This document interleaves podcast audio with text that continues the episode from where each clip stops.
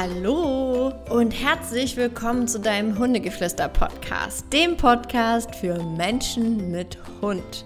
Schön, dass du wieder da bist bei einer Folge, die quasi irgendwie von euch kreiert ist. Denn heute werde ich mich euren Fragen widmen. Denn ich habe letztens auf Instagram mal gefragt, was ihr euch so für Podcast-Folgen wünscht und ihr konntet mir da quasi einiges zuschicken. Und dann ist mir aufgefallen, dass ich doch oft dachte, okay, äh, wie soll ich denn da 15 bis 20 Minuten Podcast mit voll kriegen? Eigentlich kann ich das in zwei, drei Sätzen beantworten. Also habe ich mir jetzt die Fragen, die ich relativ zeitnah oder kurz und knackig beantworten kann, habe ich mir diese rausgesucht und werde sie euch heute beantworten. Denn da waren schon einige bei. Sie sind auch teilweise, ihr werdet nicht wundern, es sind nicht so schön ausformulierte Fragen, weil ich hatte nur so ein kleines Fragekästchen reingestellt. Das heißt, es sind sehr kurze Fragen und ähm, ich versuche mal dann bestmöglich drauf zu antworten. Denn ich muss ja auch ganz ehrlich sagen, also QAs, also wirklich so Frage- und Antwortrunden, ich liebe sie. Ich liebe sie auch jeden Monat in unserem Hundegeflüster-Club. Denn wir haben ja einmal im Monat im Club auch ein QA, wo ihr mir alles, ja, mich alles fragen könnt, was euch auf dem Herzen liegt. Und da ist halt einfach das Schöne, dass ich auch noch mal eine Gegenfrage stellen kann. Das heißt, wenn ich eine Antwort im Kopf habe, aber mir nicht sicher bin, weil ich noch ein, zwei Details brauche, dann habt ihr da die Möglichkeit, mir diese zu schreiben und dann kann ich euch viel, viel besser antworten. Und ähm, ja, das heißt, wenn du davon profitieren möchtest, kannst du auch immer noch in den Hundegeflüster-Club kommen. Wir nehmen dort jeden zu jeder Zeit und ähm, sind mittlerweile schon über 250 Leute. Ich kann es immer noch nicht glauben. Ich finde es so, so cool und es macht mir unfassbar Spaß. Und wir haben auch jeden Monat so coole Themen. Also ich muss selber sagen, ich hole ja wirklich Fachleute dann dazu, die jeden Tag genau sich auf diesem, diesem Spezialgebiet quasi rumtaumeln, tummeln, so. Und ähm, da lerne ich auch immer noch was dazu. Dementsprechend werde ich jetzt loslegen und jetzt mal meine ähm, Dinge beantworten, die ich auch beantworten kann. Und zwar, die allererste Frage ist, Welpen auslasten. Wie viel Training braucht der Welpe? Also, es ist ja immer so eine Nummer. Also nicht, Welpe ist nicht gleich Welpe. Und wenn man einen Welpen auslastet, also beziehungsweise wenn ich das schon höre, man muss einen Welpen noch nicht auslasten. So, das mit einem Welpen spielt man, mit einem Welpen kuschelt man, mit einem Welpen macht man im Endeffekt das, was man auch mit einem Baby macht. Wenn es schreit, guckt man, okay, was braucht es? Braucht es Essen? Braucht es eine neue Windel? Muss es bespaßt werden? Muss es getragen werden? Und im Endeffekt ist es beim Welpen nichts anderes. Man guckt einfach, okay, ähm, was, was möchte es gerade, weil meistens es sind ja noch Babys, möchten, sie möchten spielen oder sie haben Hunger, oder sie müssen pinkeln oder sie sind müde und müssen schlafen. So.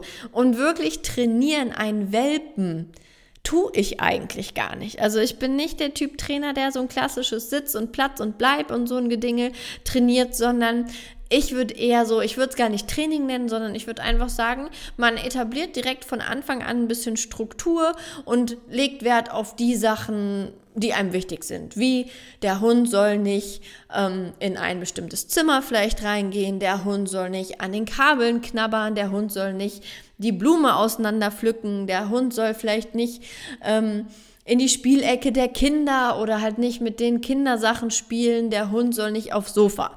Und das zeige ich ihm einfach. Und das reicht schon vollkommen aus als erste ja, als erste kleine, wenn wir es Trainings nennen wollen, als Trainings. Aber für mich ist es einfach so im Alltag wie ein Kind, was nicht in die Steckdose fassen soll.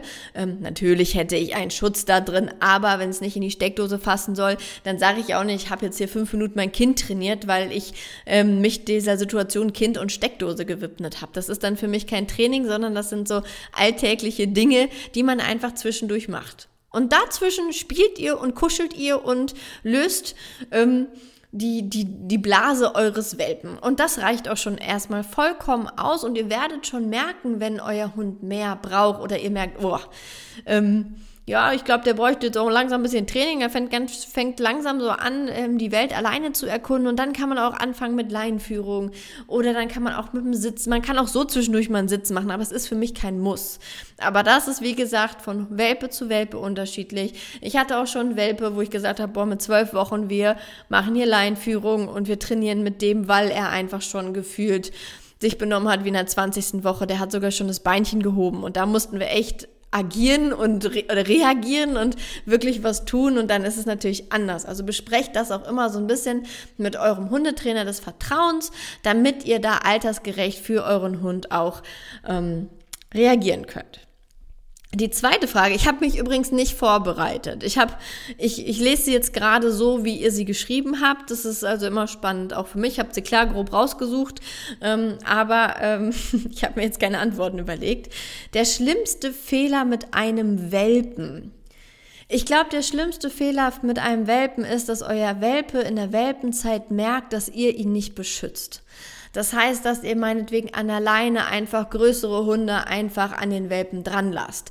Da würde ich wirklich gucken, sieh zu, dass an der Leine dein Hund lernt, an der Leine passt, Herrchen und Frauchen passen auf mich auf.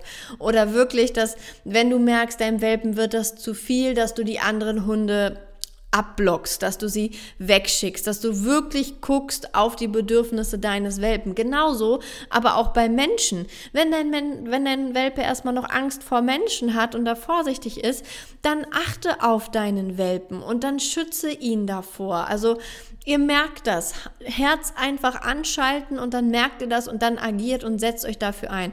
Und das ist, glaube ich, der schlimmste Fehler, den man machen kann, dass ein Welpe lernt, ich muss das hier alleine klären, mein, mein Mensch versteht es nicht oder sieht mein Problem nicht. Das ist eines der schlimmsten Fehler, wie ich finde.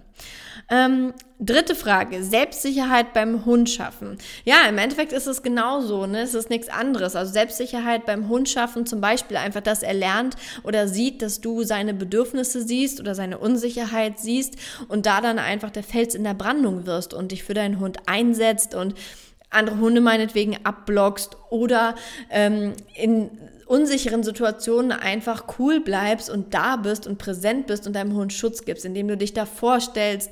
Manche Hunde fühlen sich auch wohler, das hatte ich schon ganz häufig bei Hunden, die mit, die, die mit in der Stadt waren, wo viele Geräusche waren und man musste dann dort warten, dass man sie einfach zwischen die Beine genommen hat, da haben sie sich dann sicherer gefühlt.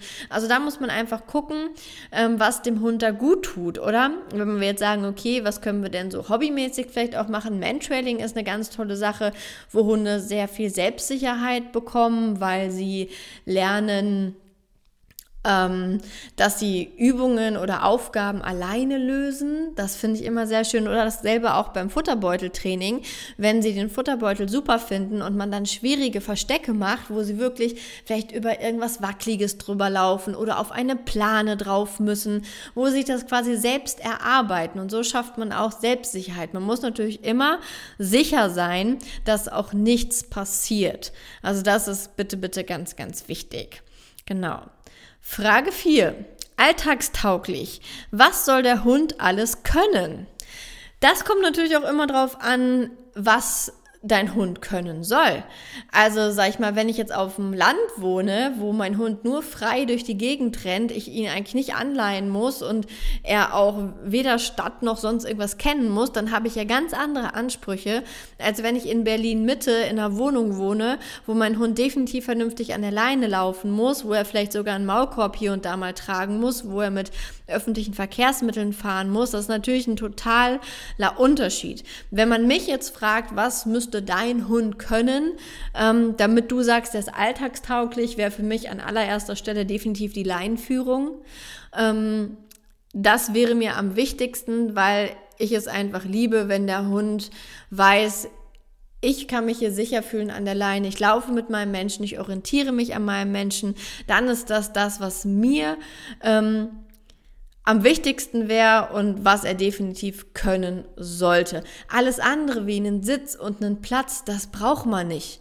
Wenn du jetzt sagst, ich wohne aber irgendwo, wo ich mit den öffentlichen Verkehrsmitteln fahren muss und mein Hund soll mit und er muss einen Maulkorb tragen, dann ist für dich ein Alltagsding definitiv, dass er halt den Maulkorb lernt zu tragen. Was für mich, das fällt mir gerade ein, auch noch ein Punkt ist, Alltagstauglichkeit, mein Hund muss halt mit Auto fahren. Also das ist für mich das A und O, aber da kann ich euch jetzt auch keine Trainingsanweisung geben, weil da muss man echt ganz individuell gucken, ist es ein Hund, der einfach keinen Bock hat und äh, oder dass er einfach so aufgeregt ist und deshalb die ganze Zeit wimmert und winselt oder ob er wirklich Panik hat, weil er irgendwas Blödes erlebt hat, wie ein Autounfall oder so, oder dass ihm einfach kotzübel ist. Und je nachdem, was dein Hund dann hat, würde man dann das Training anpassen.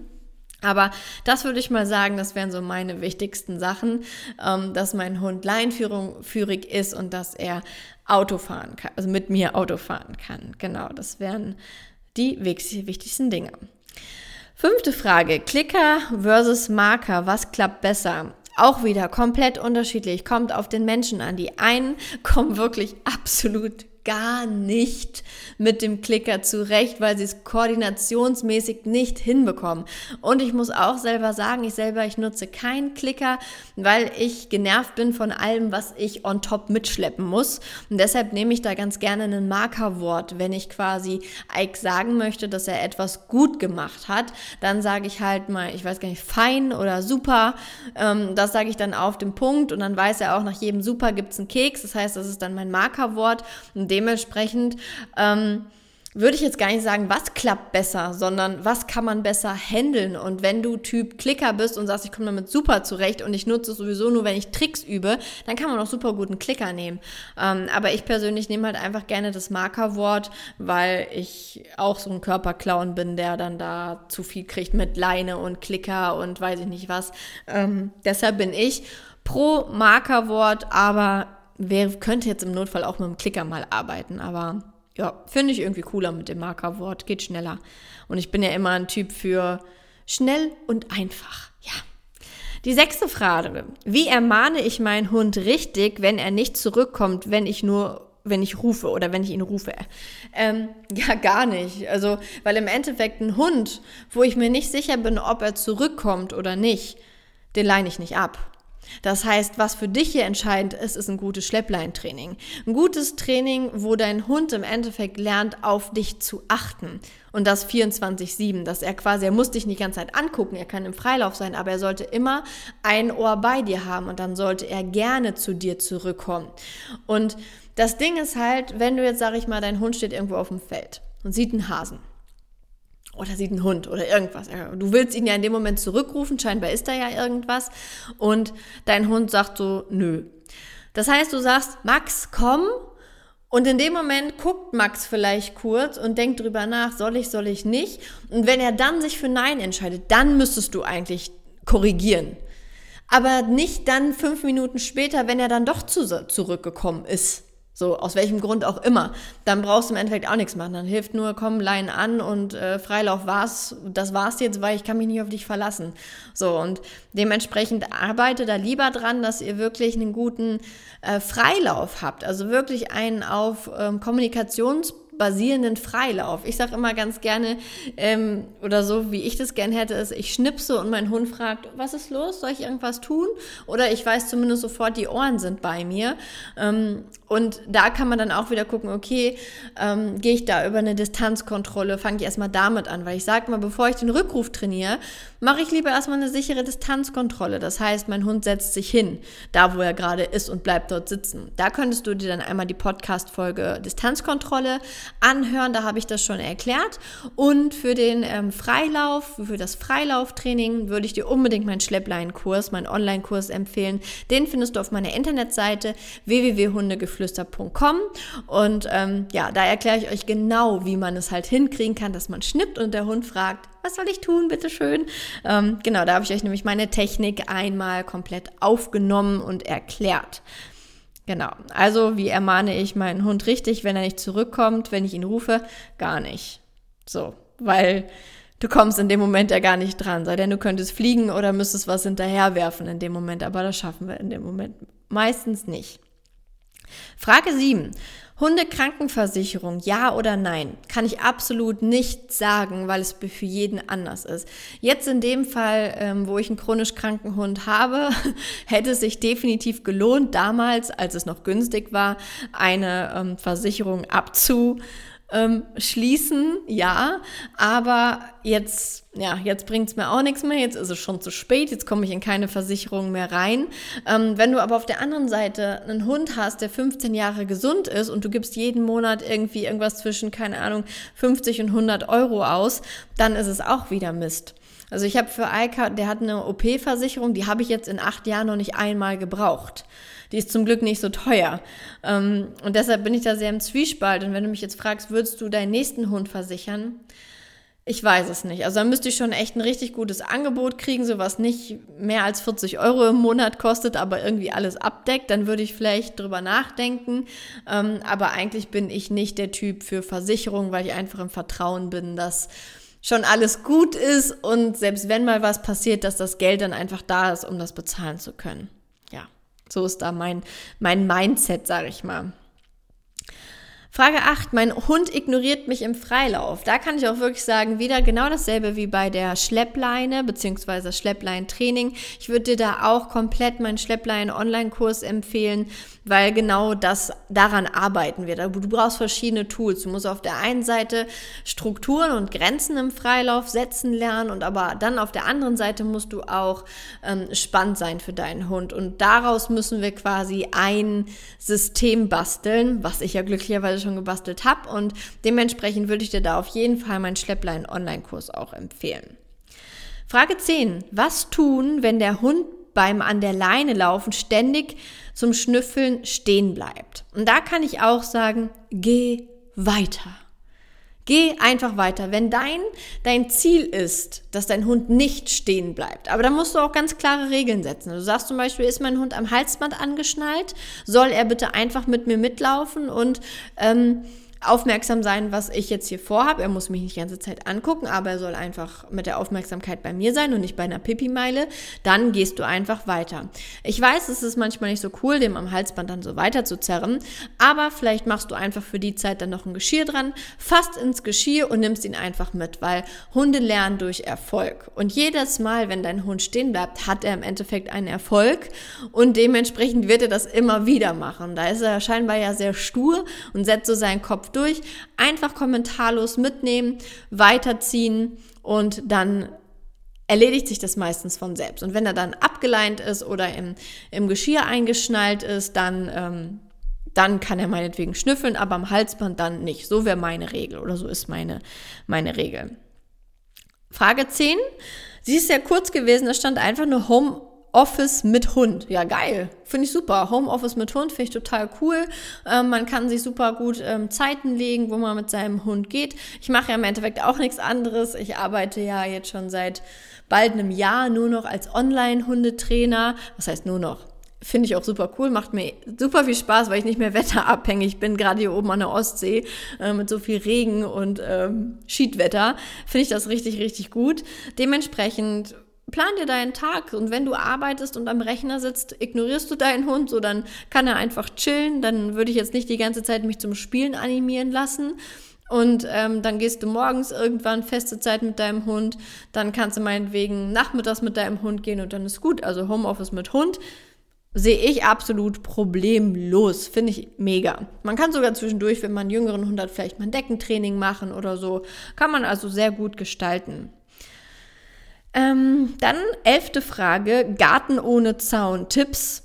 Also ich sag mal so, wenn ich einen Hund habe, würde ich meinen Garten auf jeden Fall umzäunen. Entweder mache ich einen Zaun drum oder ich lasse meinen Hund nicht allein in den Garten.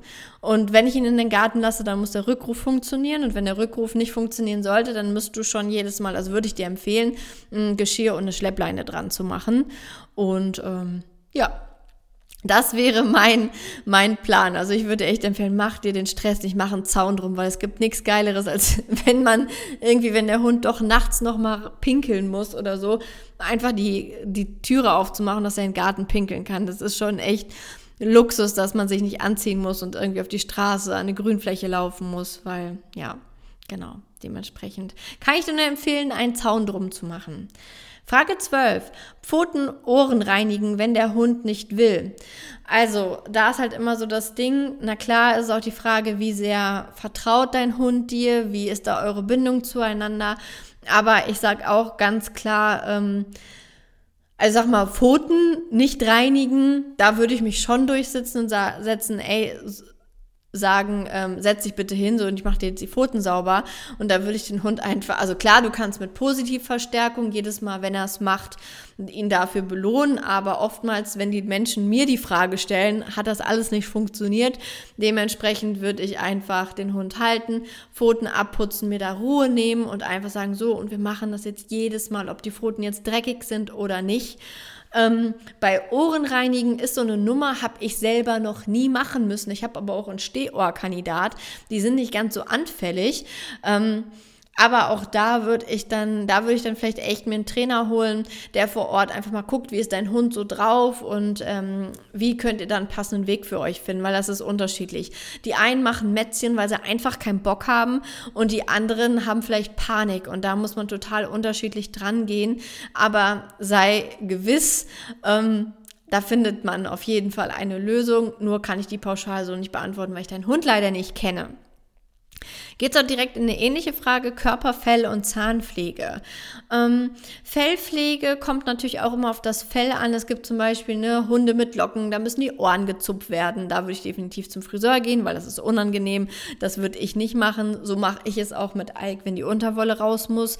Das heißt, ich gehe dann mit ihm auch zum Hundefriseur und lasse ihn da durchbürsten, ähm, weil er das maximal blöd findet. Und dann denke ich mir, komm, warum soll ich mich mit dem auseinandersetzen? Dann kann das gerne der Friseur machen. Ähm, also man darf da auch gerne mal delegieren und nicht der Buhmann sein. Zahnpflege gebe ich ihm einfach immer ähm, Ochsenziemer oder sowas, also irgendwas zum Knabbern, wo er sich den Zahnstein ab ähm, ja, abreiben kann. Er hat nur ganz minimal mal was. Da muss man auch immer gucken, okay, passt das mit der Ernährung, woher kommt es überhaupt? Und ähm, so mache ich quasi die Fell- und Zahnpflege. Und was anderes pflege ich da auch gar nicht aktiv, sage ich mal. Ich greife relativ wenig in diesen ganzen körperlichen Teil ein. Ich wasche ihn auch nicht mit Shampoo oder so oder so. Ike steht wirklich nur mal in der Dusche, wenn er sich in irgendeinem Scheiß im wahrsten Sinne des Wortes gewälzt ge, ähm, hat oder wenn er wirklich vollkommen voller Matsche ist, so im Herbst oder so.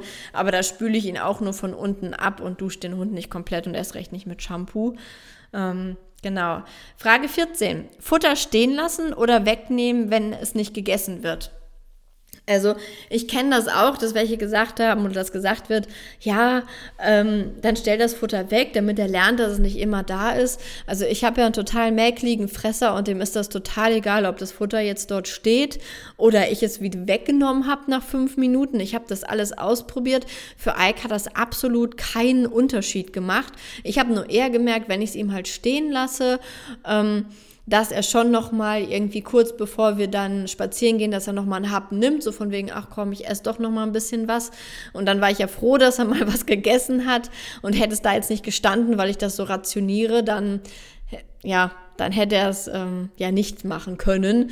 Und ich glaube, da muss man auch von Hund zu Hund unterschiedlich ähm, agieren oder auch von Geruchsnerven, weil gerade wenn Nassfutter vielleicht den ganzen Tag da steht, ist vielleicht auch nicht so gut. Ich mache so, dass ich es halt wirklich ab Nachmittag dahin stelle, weil in der Regel nur einmal am Tag frisst, sodass da auch nichts schlecht wird.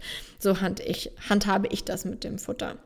Und dann war noch eine Frage zum perfekten Hundebett. Wie sollte das Hundebett aussehen? Groß genug, dass dein Hund auf der Seite liegen kann, dass er sich vollends ausbreiten kann, ähm, dass er mit den Knochen nicht auf den Boden durchdrückt, sondern dass das schön abgepolstert ist. Ich liebe die orthopädischen Hundebetten, finde ich immer gut, wenn die sich so auf dem Körper anschmeigen oder schmeicheln oder wie auch immer. Auf jeden Fall, dass sie da bequem liegen und sich auf jeden Fall ganz ausstrecken können. Ich selber habe auch verschiedene. Ich habe einmal eins äh, im Wohnzimmer und dann habe ich noch ein anderes oben im Schlafzimmer. So hat der Hund auch immer ein bisschen Auswahlmöglichkeiten. Und wichtig ist nur, es sollte bitte auf dem Boden stehen. Ich habe auch schon welche auf dem Hocker liegen sehen. Also es sind ja halt keine Katzen. Ähm, stellt es bitte auf den Fußboden in eine ruhige Ecke, irgendwo am besten ein von Wänden umzingelt. Und ähm, dann sollte es wirklich einfach groß genug sein. Viele kaufen ein zu kleines oder trennen sich irgendwie nicht vom Welpenbett. Also kauft am besten auch schon direkt für einen Welpen ein großes Bett, wo er später reinpasst. Ihr wisst ja, wie groß die Rasse circa wird und das würde ich euch da auf jeden Fall empfehlen. Ja, und das waren im Endeffekt schon alle 15 Fragen, die ihr mir bei Instagram gestellt habt. Wenn du vielleicht auch mal eine Frage stellen möchtest, dann ähm, kannst du mir gerne schreiben. Dann nehme ich das in die nächste QA-Folge auf. Denn das werde ich öfter machen jetzt, denke ich. Ich hoffe, es hat dir gefallen. Du kannst mir auch gerne bei Instagram ein Feedback geben, ob du das jetzt cool findest oder weniger. Und du findest mich bei Instagram unter Ricarda-Hundegeflüster mit UE geschrieben. Und genau, ich freue mich, wenn du beim nächsten Mal wieder dabei bist. Wünsche dir einen wunderschönen Tag. Bleib der Buddha für deinen Hund. Und tschüss.